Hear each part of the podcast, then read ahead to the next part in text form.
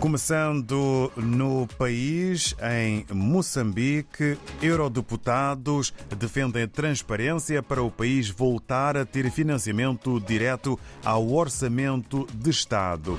É eh, tema e título com letras garrafais. Destaque fotográfico para um carro sinistrado com um acidente eh, com uh, o título Acidente mata nove pessoas em Gaza. Ainda, o governo diz que as preocupações dos médicos estão a ser resolvidas. Assim está a configuração da capa do jornal moçambicano O País. Passagem para Cabo Verde para o Expresso das Ilhas, com o Estado da Nação a ter maior atenção. Ulisses Correia Silva, Primeiro-Ministro, em fotografia, a referir o país tem rumo, tem estratégia de desenvolvimento e uma agenda. Acaba por ser esta afirmação do uh, ministro, do primeiro-ministro Ulisses Correia Silva, uh, o título maior uh, para a capa do Expresso das Ilhas, que sobre a Jornada Mundial da Juventude titula Delegação de Cabo Verde leva mais de 900 peregrinos a Lisboa. E na época balnear em Cabo Verde, imprudência e falta de meios são obstáculos à segurança nas praias. Avançamos para São Tomé e Príncipe, segundo a STP Press, o governo regional adotou um conjunto de medidas para conter o aumento do custo de vida e vai criar um fundo para emergência e vulnerabilidade.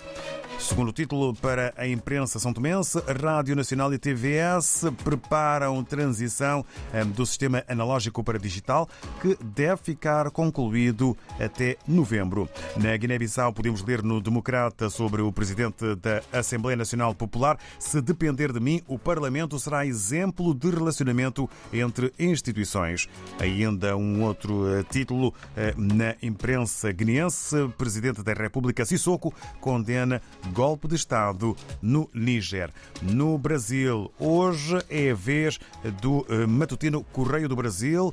Bancos reduzem taxa dos juros. É o título com maior dimensão. Destaque fotográfico para saída além fronteiras. Golpe de Estado no Níger. Ainda a fotografia de Patrícia Poeta na capa do Correio eh, do Brasil.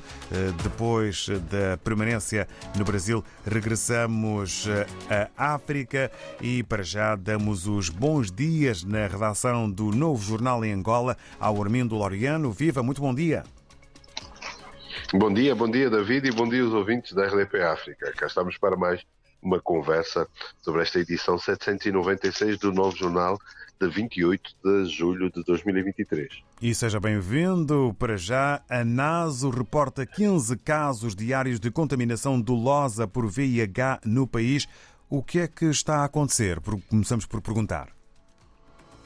É, e as principais vítimas são mulheres entre os 15 e os 45 anos. A ANASO é a rede angolana das organizações e serviços eh, da SIDA e ela registra em média pelo menos 15 denúncias por dia de contaminação dolosa por VIH-Sida e as queixas são geralmente, como eu disse, eh, de mulheres estudantes entre os 15 e 45 anos com dificuldades sociais, enquanto os contaminadores são adultos com mais de 50 anos e com alguma, entre aspas, saúde, uh, saúde financeira. Estes dados, uh, David, foram avançados ao Novo Jornal pelo próprio presidente da NASO, uh, que coloca as raparigas da, da faixa etária dos 15 aos 25 anos como grupo de, de maior preocupação.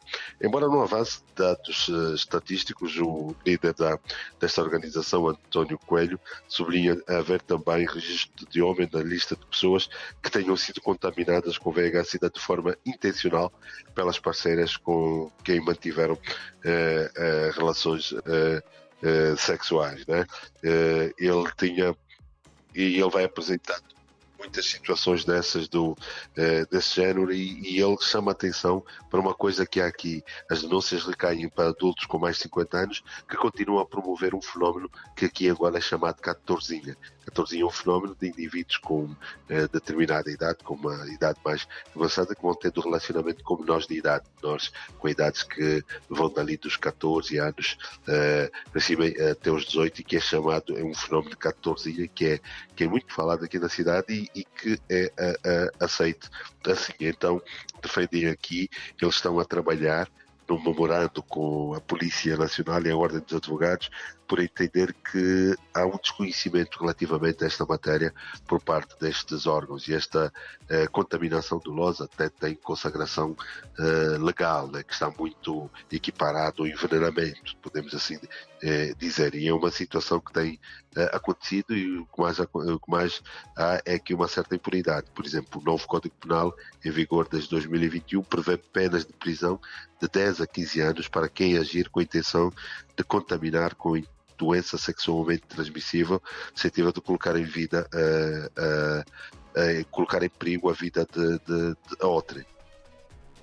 Obrigado. E agora apanhamos os transportes para o título Justiça segue indícios de peculato, sobrefaturação, desvios milionários e apreensões na rota dos caminhos de ferro de Benguela.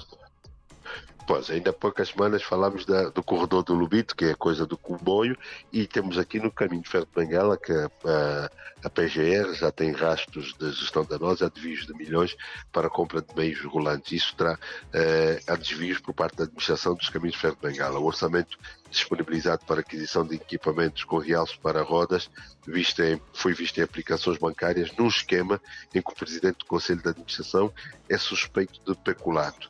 A Procuradoria-Geral da República consulta documentos apreendidos há alguns meses e na diligência por indício de subfaturação na compra de viaturas, é isso, e também eh, pede informação bancária e orçamentos de projetos eh, pouco, eh, pouco claros. Houve apreensão de algum material que é relevante para o curso do, do, do processo e há também aqui um esquema, um esquema financeiro em que aplicações bancárias terão sido feitas em associação com empresas uh, fantasmas. Eh, eu, eu, devo aqui dizer que é um desvio, há suspeitas de um desvio orçamental superior a 4 mil milhões de, de kwanzas, valor utilizado nestas tais uh, aplicações bancárias números eh, grandes e que chamam de facto a atenção. Entretanto, há uma especial informação, ZEE, contratos confidenciais de consultoria chegam aos 375 mil dólares. O que é que acontece aqui? Pois, isto e na anterior gestão já havia um também, eh, com uma empresa que passava um milhão de, de dólares. É muita consultoria para pouco resultado.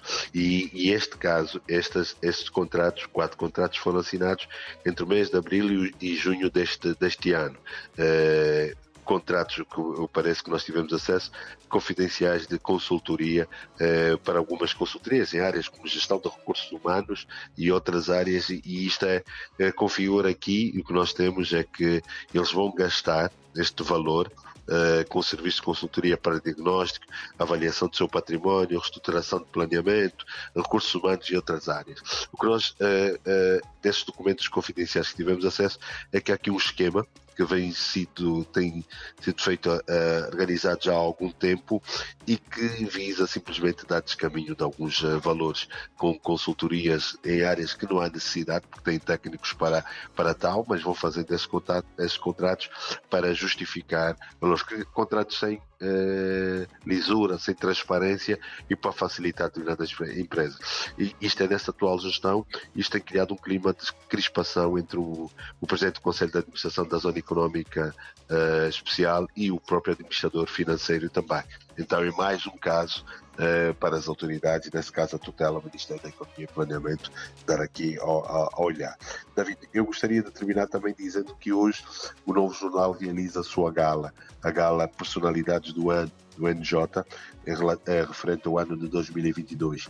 E nós hoje vamos, uh, à noite, vamos premiar uh, as várias figuras das determinadas, determinadas categorias, como política, sociedade, economia, cultura e desporto, e depois teremos também a grande personalidade do ano.